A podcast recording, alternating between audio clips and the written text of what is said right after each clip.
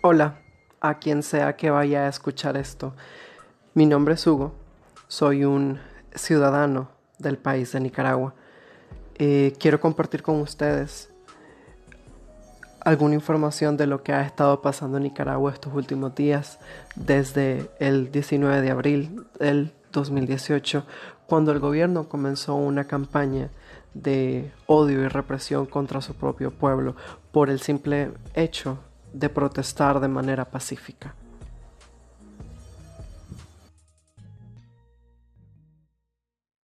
Todo empieza el 18 de abril del 2018 cuando se aprueba y se publica una reforma al Seguro Social en la cual se lee que se aumenta el porcentaje de deducción para trabajadores y empleadores al Seguro Social y se implementa una nueva deducción del 5% a las pensiones.